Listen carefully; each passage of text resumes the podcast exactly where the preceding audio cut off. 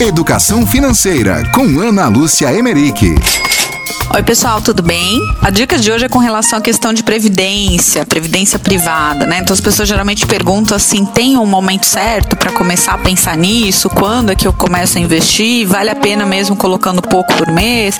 E a resposta é sim, tá? O quanto antes você tiver condição de fazer, já vá atrás, já procure já comece a poupar hoje para ter uma segurança amanhã, para ter uma reserva bacana, tá?